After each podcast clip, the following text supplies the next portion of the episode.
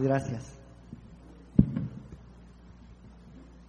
Bueno, esta es mi primera oportunidad que tengo de estar acá compartiendo con ustedes eh, la palabra de Dios y, yo me siento muy emocionado realmente, primero porque eh, esto no trata simplemente de hablar, evocar palabras o decir algunas ideas que de pronto puedan parecer muy interesantes y muy ecuánimes, ¿verdad? Como, como de pronto ir a una charla en un hotel y otras cosas demás.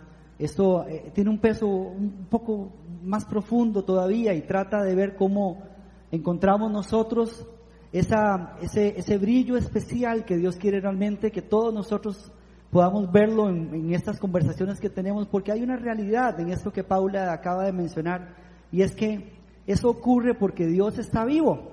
Y como Él está vivo, Él se mueve. Y como Él se mueve, Él nos trajo en esta tarde acá porque tiene algo para nosotros, tiene algo para mí, tiene algo para ustedes. Así que es no es válido de ninguna manera pasar los siguientes minutos acá y no sentir ese, ese momento en el que Dios nos dice, hey, quiero hablar a tu corazón y quiero, definitivamente quiero hacer algo, algo especial como lo que mencionaba Paula que pasó en la vida de este muchacho, así como, como de pronto podrá pasar. Así que yo quiero eh, em, empezar contándoles una historia eh, que me pasó a mí hace, hace cinco años eh, en una carrera atlética, aunque no lo crean, yo corro.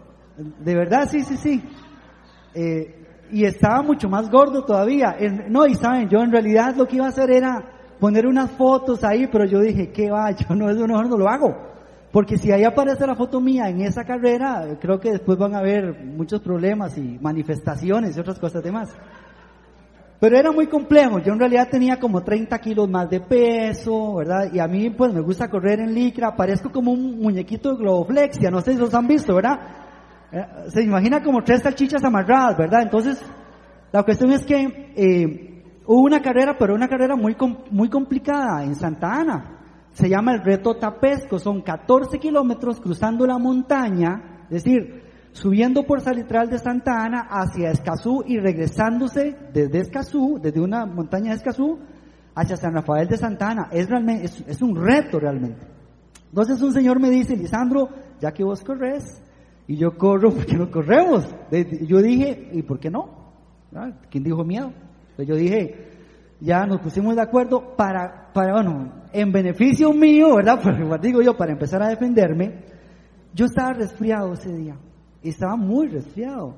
Pero bueno, ahí llegamos, tenía un reto que ya había, había pagado los 10 mil colones de la matrícula, ya no había nada. Entonces, eh, empezó la carrera, éramos como 45 personas en San Rafael de Santa Ana y todo parecía que iba bien.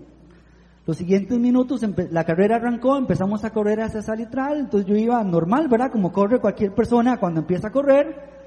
Eh, muchas personas adelante, los, menos diestros atrás y yo iba como en el medio. Para no alargarles el cuento, la realidad es que cuando empezamos a subir la montaña, ya yo no podía correr, tenía que caminar. Pero era ese caminado que no es caminado, es como, como, como así, ¿verdad? Porque no, pero es que era, era así, era, era realmente eh, muy complicado. Y luego lo mismo era bajando, pero sobre un cafetal.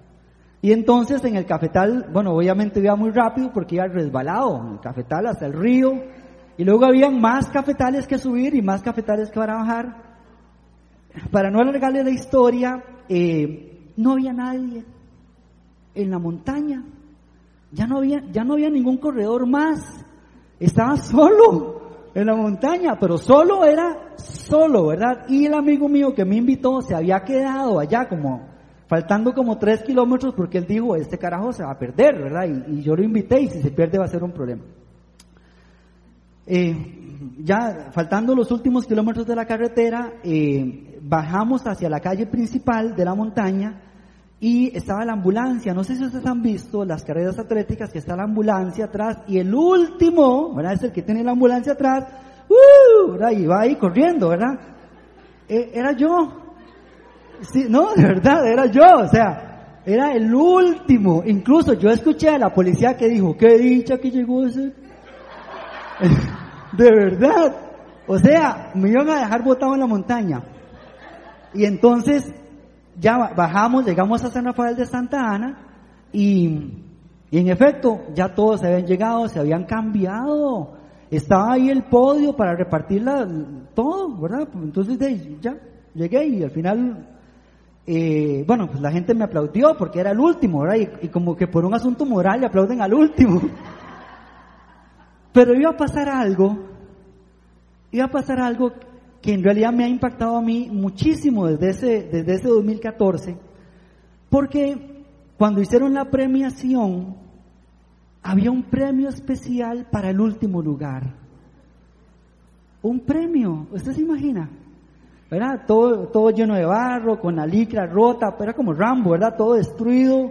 Y entonces me dijeron, el último lugar que pase. Y entonces me pasaron ahí, me dieron un premio. Y era un premio económico, era dinero. Y también, era un, también tenía obsequios. Y lo más impresionante es que el premio económico era mejor que el del primer lugar. De verdad. Incluso, para hacer honor a esto que les estoy contando, quien donó el premio, y no sé si aquí se permiten cortes comerciales, ¿verdad? Pero lo donó una panadería en Santa Ana que se llama La Cartaginesa que está a la par de Pollos Pigo en el centro de Santana. Y es que menciono Pollos Pigo porque también habían dos pollos de premio también, entonces había dinero, había ropa y había plata. Había tanto dinero, había, había, tanto, había tanta plata en ese primer lugar eh, que lo repartí con el muchacho que, que me ha invitado, con el Señor. Entonces, a donde quiero llegar con esto es, yo no me iba a pensar de ninguna manera que llegar de último lugar en una carrera me iba a, dar un premio, como, y esto que yo había corrido antes, pero nunca me habían dado un premio porque siempre llegaba a la mitad o nunca llegaba atrás. Entonces, como que de pronto llegar de último lugar jamás me pasaba por mi cabeza la posibilidad de recibir un premio. Y un premio relativamente mejor que el del primer lugar porque yo los escuchaba hablando, incluso cuando yo abrí el premio tenía un sobre y aquí es donde quiero quedarme para empezar.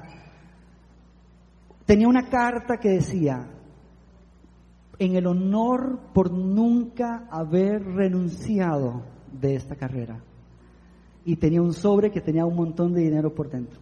Yo llegué a mi casa súper feliz, comimos pollo, ¿verdad? tenía dos camisetas extra, era fantástico. Y ha sido tan impresionante para mí que, bueno, hoy les estoy contando esta historia a ustedes y que me da pie para, para conversar a ustedes sobre algo que Dios impactó en mi corazón y es sobre la lógica que a veces resulta ser como ilógica de Dios, porque es difícil de alguna manera creer que, que podemos comprender a Dios con nuestra inteligencia, ¿verdad? Nosotros los seres humanos hemos pasado muchísimos años en la universidad y nos meten en la escuela para volvernos muy inteligentes y para volvernos muy brillantes y de alguna manera eh, eh, poder lucir eh, delante de todas las demás personas esta capacidad de aprendizaje que tenemos, pero de pronto nos encontramos en la palabra de Dios que Dios hace cosas que rayan lo lógico y nos cuesta comprenderlo. Entonces quiero compartir con ustedes lo que está en el libro de Corintios 1, 1, 18, 31. Es un montón, se los voy a leer. Dice el mensaje, ah, perdón, antes, antes de seguir quiero orar un, unos segundos nada más para pedirle a Dios que aquí estamos, como tú me dijiste, Señor. Te doy gracias por estar en este lugar, Dios. Gracias por traer a las personas que has traído, Señor, y gracias porque tú quieres tener una experiencia real y personal con cada uno de nosotros, Dios. Aquí estoy y aquí estás, Señor. Gracias, Dios. En el nombre de Jesús. Amén.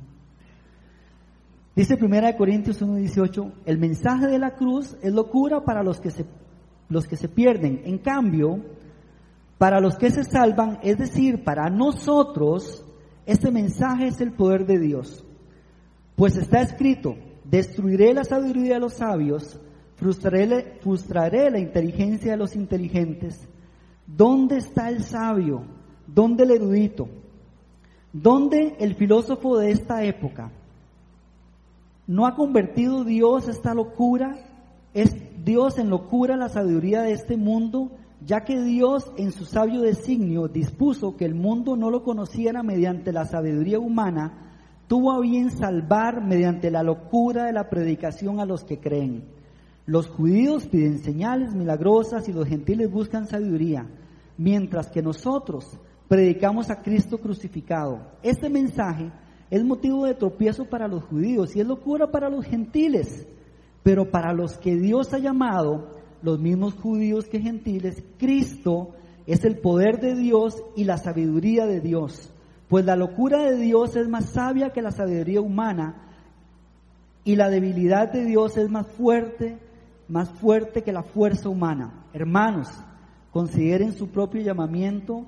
No muchos de ustedes son sabios según criterios meramente humanos, ni son muchos los poderosos, ni muchos los de noble cuna.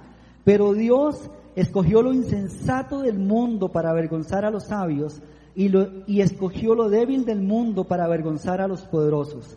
También escogió Dios lo más bajo y despreciado y lo que no es nada para anular lo que es, a fin de que en su presencia nadie pueda jactarse.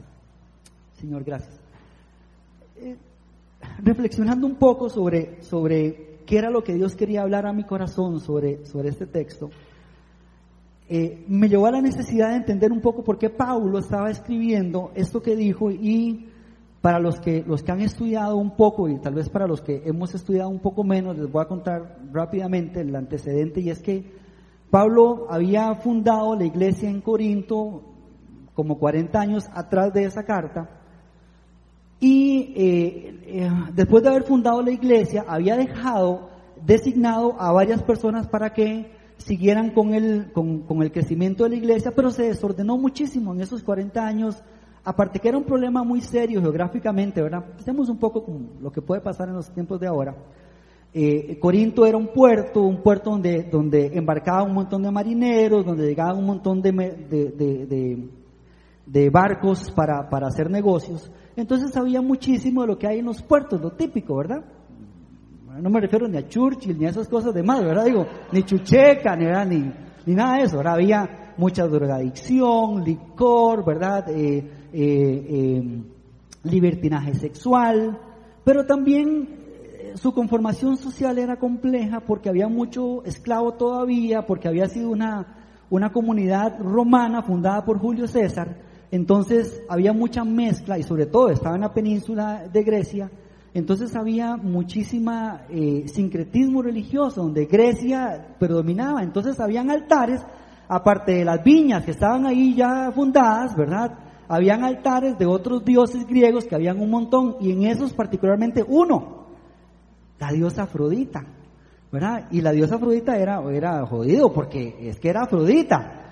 No, y es que de pronto yo me imagino, yo me imagino de pronto a Pablo, eh, a, perdón, a, Apolos hablando con Pablo y diciéndole, Pablo, mire, se nos está, eh, se nos está técnicamente quemando el rancho, por decirlo de alguna manera, si me permiten ese término, ¿verdad?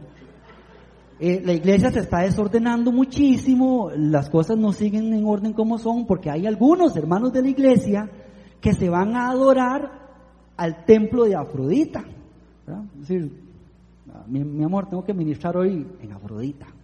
Ah, entonces le tocaba iban al culto de, Viña y iban al culto de Afrodita y entonces se mezclaba, aquello era una fiesta. Entonces Pablo escribió las cartas y dijo, hey, un momentito, hay un montón de temas que quiero tratar, pero hay uno particularmente en el que quiero tratar por qué razón eh, es necesario volver a entender qué es lo que Dios quiere hacer con nosotros. Y por eso escribió esto que está acá.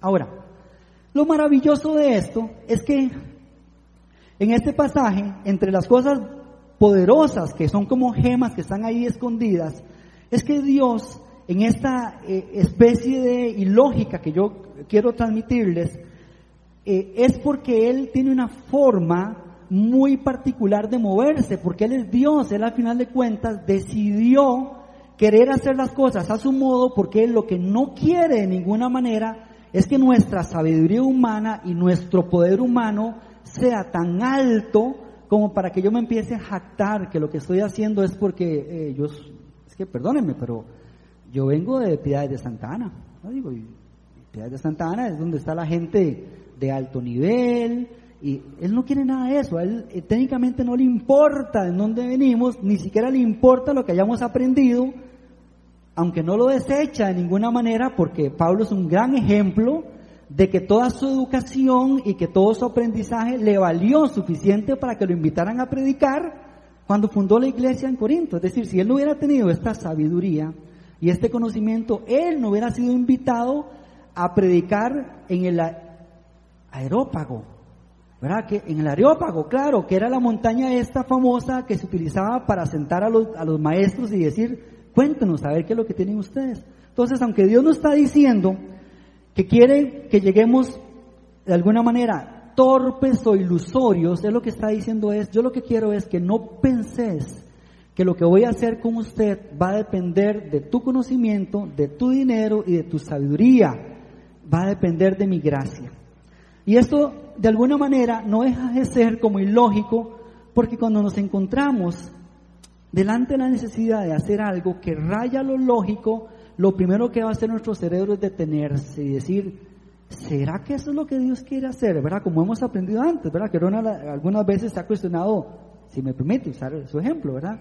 ¿Será que es, esto, lo que quiere hacer? De pronto, me recuerdo que usted contó que Dios le habló y le habló varias veces y usted le pregunta Dios, ¿será exactamente lo que quieres hacer? Bueno, eso es muy normal en nosotros humanos y, y Dios lo que nos está diciendo es, así es como yo lo voy a hacer, porque yo, porque yo tengo mi forma de moverme.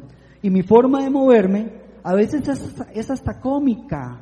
Si, si, si, leemos en la Biblia cómo Dios, de alguna manera, eh, se ha acercado a nosotros o Él ha decidido cómo actuar, es, hasta cómico. Yo quisiera leerles dos pasajes nada más eh, en donde, donde la palabra nos, nos hace entender por qué Dios tiene su forma de actuar. Isaías 55.8 que dice, porque mis pensamientos no son los de ustedes, ni sus caminos son los míos, afirma el Señor. Técnicamente lo que dice es, lo que yo tengo para hacer no es necesariamente lo que usted cree que usted va a hacer. Y, luego, más adelante, en Job 38, la misma Biblia nos dice, ¿dónde estabas tú cuando yo puse las bases de la tierra? Dímelo, si de veras si de veras sabes tanto. Porque en medio de esto, entendemos, creo que es fácil entender que Dios es soberano, como nos enseñaba Jorleni en las charlas pasadas. Pero si sabemos que Dios es soberano, entonces tenemos que aceptar de alguna manera que hay cosas locas y lógicas, que son como saltos al vacío, que Dios nos va a pedir hacer. Y estos saltos al vacío, yo, no, yo no estoy diciendo que, vayamos todos a dar saltos al vacío, lo que estoy diciendo es si probablemente usted ha sentido que Dios lo ha llamado por ahí o le ha titubeado algo en su cabeza, yo le pido que, ponga atención un poquitico porque a lo mejor es lo que Dios quiere hacer, ¿verdad? Y le voy a dar solo un tip más que no estaba ahí escrito. Y si usted no quiere hacerlo, probablemente es Dios. De verdad, es probablemente Dios porque yo leo en la Biblia y nadie ha querido hacer lo que Dios quiere, quiere hacer. Yo veo a Moisés y Moisés le decía, pero yo soy tartamudo, ¿cómo me van a andar a mí? ¿verdad? Y yo veo a otros que todos se negaban a hacer lo que Dios quería hacer, pero Dios dijo, y a mí no me interesa, yo soy el que te está enviando y yo soy el que soy. Entonces, le digo, o sea, si siente que Dios le ha mandado a hacer algo loco y usted no quiere hacerlo, es muy probable que Dios quiere que lo hagamos. No me crea a mí, mejor sigamos orando, ¿verdad? Sin lugar a duda. Pero les voy a contar un, segundo, gracias, una segunda verdad, aparte de que Dios tiene su forma de moverse, y es que Dios es el que se acerca, y esta es otra realidad maravillosa, porque aquí no soy yo pulseándola para, para buscar la claridad, sino que es Dios que empieza a mover las situaciones y decir, hey, no me estás viendo, aquí estoy. Eh, me parece que, que, la señal entra como, como desfasada, pero apenas sintonices bien el canal, me vas a ver a mí perfectamente bien. Y ahí y en esta parte vamos a coincidir que verdaderamente es Dios, porque aún en este mismo pasaje, si podemos leer, si, podemos, si pudiéramos regresar al pasaje, donde, donde, donde dice que fue Dios quien escogió lo insensato del mundo para avergonzar a los sabios, es Dios el que está haciendo la selección. No, sé si me explico dónde quiero llegar. nosotros no nos elegimos a nosotros mismos. Y aunque suene muy raro lo que voy a decir, y aunque suene extraño, pero ni usted mismo decidió estar esta tarde aquí.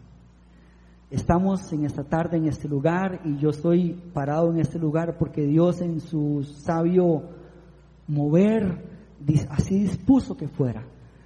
Y dispuso que estuviéramos buscándole a Él en esta tarde también. Entonces, como Él se acerca y como Él es el que escoge, entonces Él no se equivoca, que esto es lo maravilloso, porque si de pronto nos quedáramos con nuestra sabiduría humana para escoger y para intentar hacer las cosas que queremos hacer, probablemente erraríamos un montón.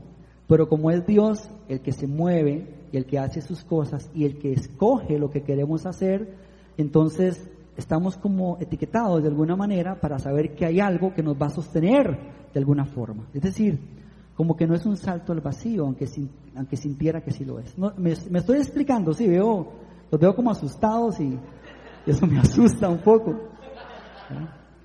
Bueno, y quería, quería nada más, eh, nada más quería dejar algo claro acá, cuando, cuando la Biblia dice que tomó lo insensato, no quiere decir que, que, yo que estoy aquí soy lo más sucio y lo más puerco de este mundo y que debería sentirme puerco y sucio. No, no quiere decir eso.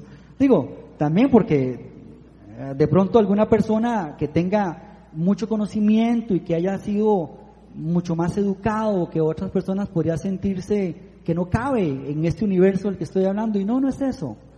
Lo que está diciendo es, cuando ya la sabiduría humana no tiene cómo reaccionar, señores, yo, Dios, tengo forma de hacerlo.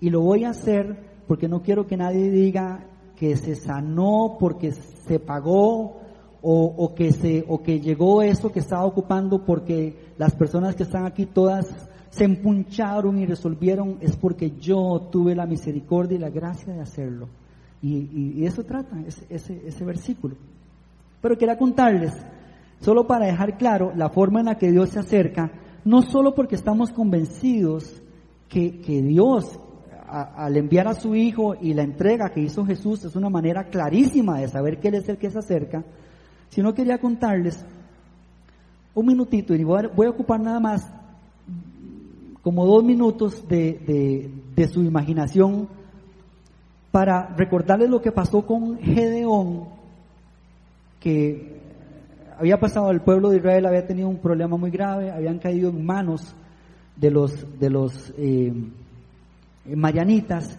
y entonces eh, Gedeón estaba oculto en una cueva trillando, haciendo un, trillando trigo, y un ángel se le acercó y le dijo, hola guerrero valiente.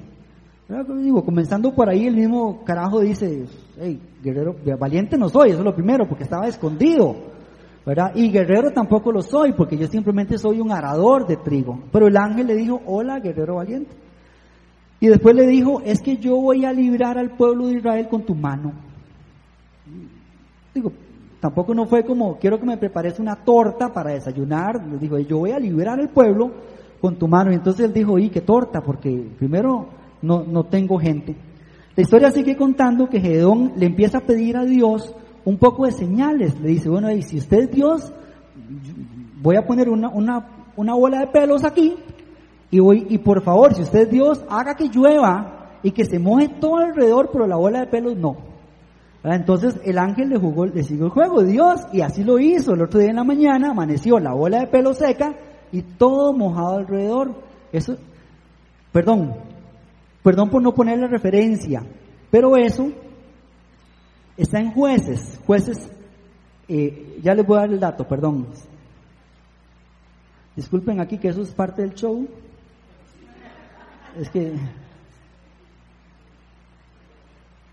Muchísimas gracias, jueces 6. Entonces, para que lo lean en sus casas, pero donde quiero llegar es simplemente para fortalecer la, parte de la selección de Dios, porque este chaval ni siquiera tenía las fuerzas, ni el ánimo, ni el conocimiento para hacerlo. Y entonces retó a Dios y le dijo, Dios, y moje alrededor y déjeme la, la bola de pelos ahí seca, y luego le dijo, qué raro, y si no es Dios, y si fue la lluvia, y si fue eh, la mañana, se la voy a pedir al revés. Entonces le dijo, ahora hagámoslo al revés. Ahora, moje la bola de pelos y deje seco alrededor. Entonces Dios le dijo, oye, así lo quiere, así se lo hago. Y entonces el otro día en la mañana amaneció exactamente igual. Entonces es vacilón porque al, final de cuentas alguien diría, bueno, ¿y, por qué Dios se pone a hacer esas cosas que están ahí? Digo, a mí no me lo pregunta, hay que preguntárselo a Dios. Pero en, su maravilloso designio Dios eh, eh, le hizo esto a Gedeón y luego le dijo, ok, ya que te di lo que me estabas pidiendo, ahora yo te lo voy a pedir. Ahora usted va a librar a mi pueblo. Entonces Gedeón agarró 32 mil hombres, los juntó a todos y los preparó para la batalla. Entonces Dios le dijo, hey Gedeón, 32 mil es un montón. 32 mil es un montón. Vamos, hagamos un filtro. Entonces le dijo, le dice, díganle a los 32 mil, el que tiene miedo que se vaya ya. Y se le fueron 20 mil. De un solo tiro. Y entonces Gedeón dice, bueno, ya, o sea, allá hay 300 mil guerreros en contra mía, usted quiere que yo saque al pueblo y se me acaban de ir 20, 22 mil. Entonces Dios le dice, bueno, pero aún 12 mil, eh, perdón, 10 mil siguen siendo muchísimos. Vamos a hacer otra limpia. Entonces se le ocurrió a Dios decirle, los vas a llevar a beber agua y los que vean agua como un perrito así con la lengua afuera, ¿verdad?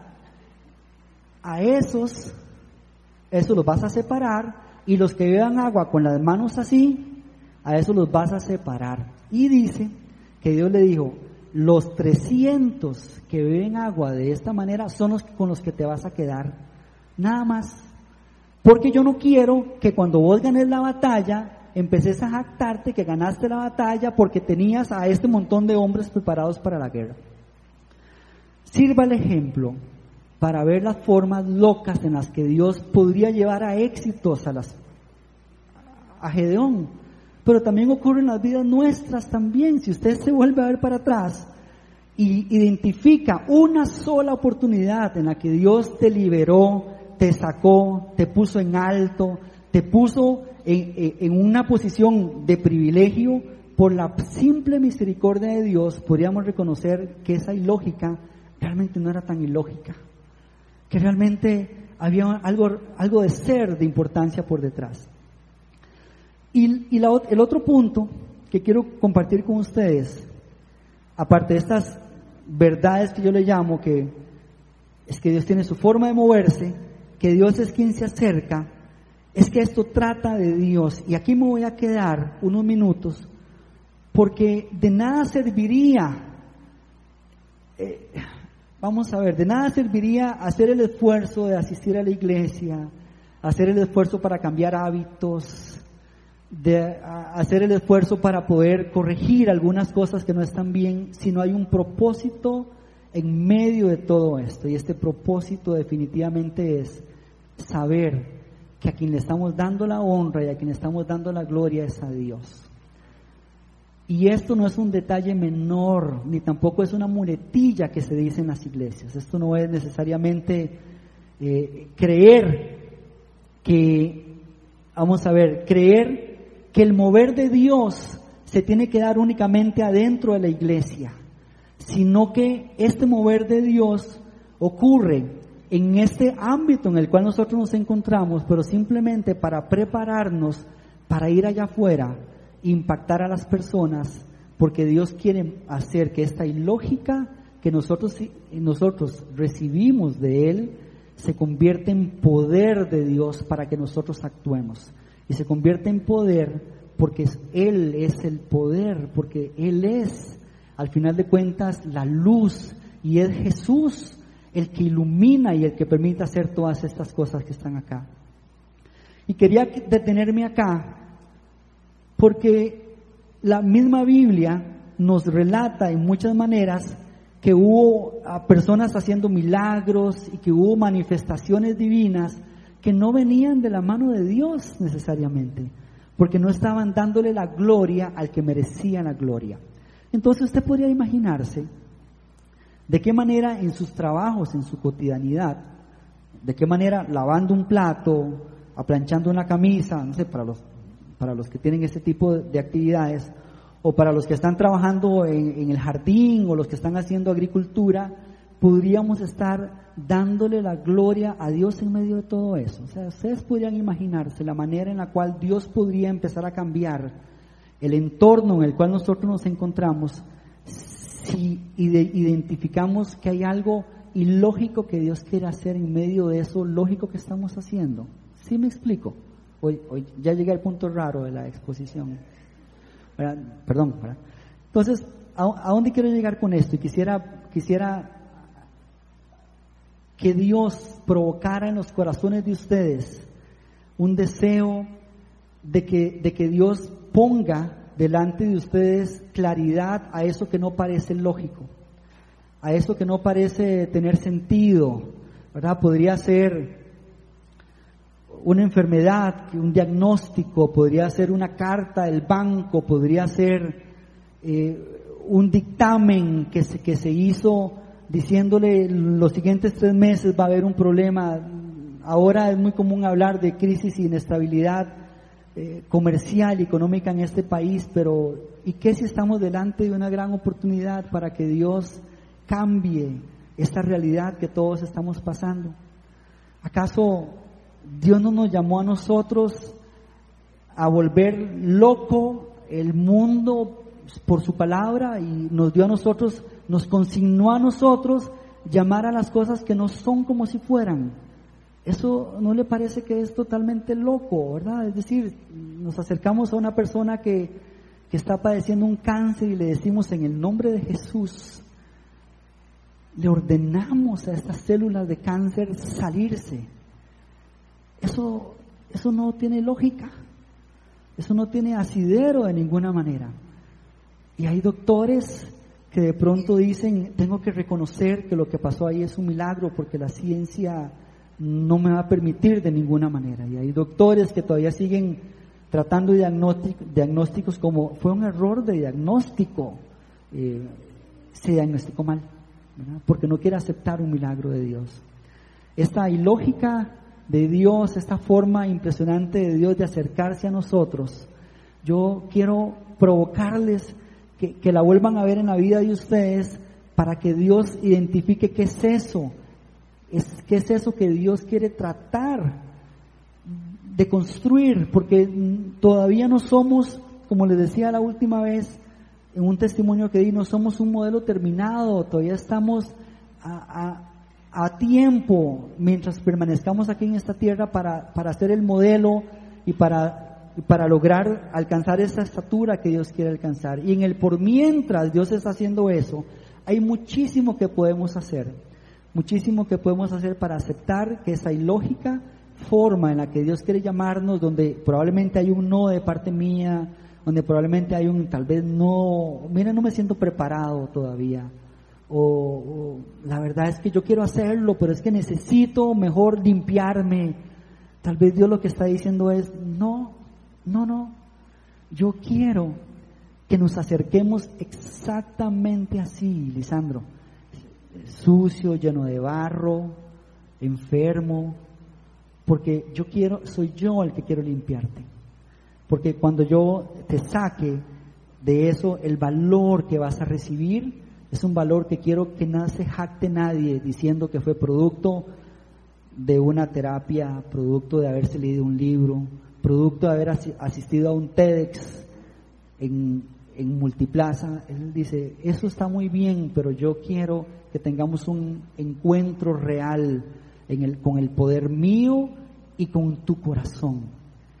Y eso va a cambiar, se lo juro, va a cambiar lo que pasa en su familia y lo que pasa alrededor de todo lo que estamos haciendo. Yo quiero provocarles de verdad creer que Dios puede poner en las manos de ustedes y en las manos mías la misericordia para acercarnos a, las personas que no conocemos y decirles, Dios tiene algo nuevo para usted y Dios quiere cambiar su vida también. Así que yo quiero eh, que piensen un minuto nada más. Si hay algo en lo que usted considera que Dios le ha estado hablando o le ha estado inquietando de alguna manera, aunque haya sido loco, aunque haya sido un simple pensamiento que pasó una noche después de haber comido, no sé, 10 jocotes, lo que haya sido, de verdad, es, lo más loco.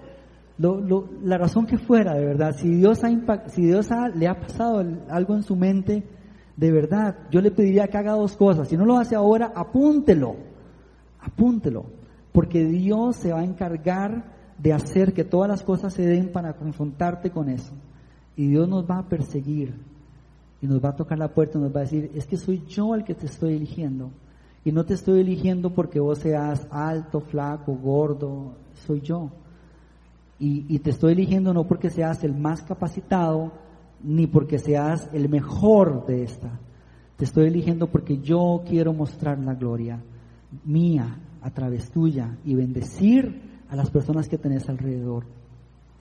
Y quiero terminar con esto. Hace, hace como, ya, gracias a Dios yo tengo como memoria selectiva. A mí se me olvidan las cosas con muchísima facilidad, por cierto. Si a alguien le debo algo, le debo dinero o algo así, no, de verdad, no es una excusa. Pero tiene que tocar la puerta y decirme, hey, bueno, la última vez que dije eso se acercaron un montón de gente. Tiene que demostrarme que le debo dinero. De verdad, de verdad. Eh, hace, hace, hace algunos años yo estaba pasando por un problema familiar muy fuerte. Y yo iba a otra iglesia y, y, la verdad es que los, las pocas veces que iba a la iglesia iba porque iba devastado, porque no podía hacer nada, no tenía energías absolutamente para nada. Y con esto finalizo. Y en una de tantas que iba eh, a la iglesia, yo le hablé a la persona que estaba y le dije, es que yo ocupo que ore por mí porque eh, mi esposa quiere irse, me quiere dejar. Y ya no me ama. Y esta persona me dijo, Jorge Oviedo de Heredia, me dijo, Lisandro, ah, conversamos dos minutos, me dijo, Lisandro, pero con la naturaleza más impresionante que ustedes puedan tener, me dice, Lisandro, Dios me dice que no te preocupes. Perdón, ¿me escucha ahí? Sí. Ahí no, ah, ahí, ahí, ahí, ahí, ahí, ahí. No. Eh, es que de ahí tengo que. De, es que si lo agarro así, entonces va a parecer rapero. Y si lo agarro así, entonces ¿cómo suena? Ahí no, así, así. Ahí, así. A lo que quiero llegar, a lo que quiero llegar, es que en esas cosas locas de Dios, que pasan así maravillosamente, no tiene por qué haber ni una gritería, ni de pronto tienen por qué irse las luces y pantallar así tutu y, y las paredes tiemblan y demás. Puede ocurrir en el acto mismo estar ahí sentado en la silla.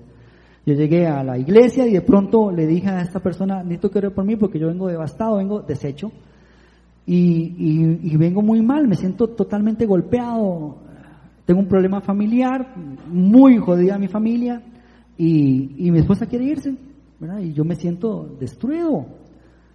Eh, y entonces Jorge me dijo, Lisandro, Dios me dijo que no te preocupes. Y me dijo, el amor que usted cree que se le fue no es ni comparado con lo que yo voy a poner. Y esto que me dijo fue como, fue como que de pronto me sumergiera en la piscina y me sacara con una confianza impresionante.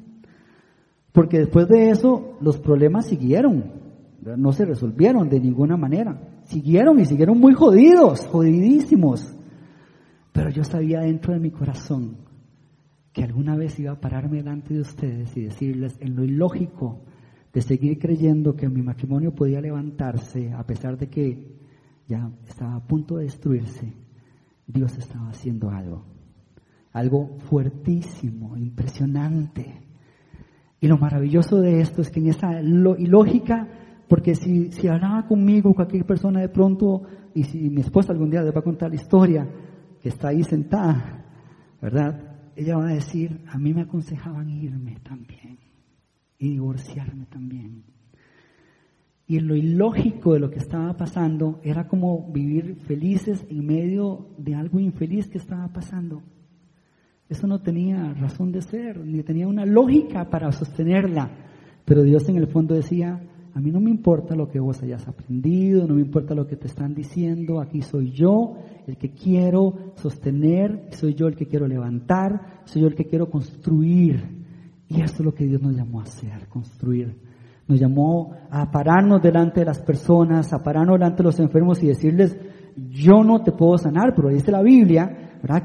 Que, que Él te puede sanar. Y oramos porque Él nos mandó a sanar, nos mandó a libertar, nos mandó a hacer cosas que no tienen lógica ni razón de ser en esta tierra, pero solo necesitan ese empujón para hacerlo. Necesitan, necesitamos que creamos, que Dios nos vea a nosotros con el premio del primer lugar, aunque seamos el último de la fila. A Él no le importa la posición, no le importa la posición en la cual estemos en esta carrera, ni le importa la carrera. Es lo que le importa es nosotros y nuestro corazón. Así que yo quiero invitarlos a que se ponga de pie porque yo creo que Dios definitivamente tiene algo para ustedes y para mí también.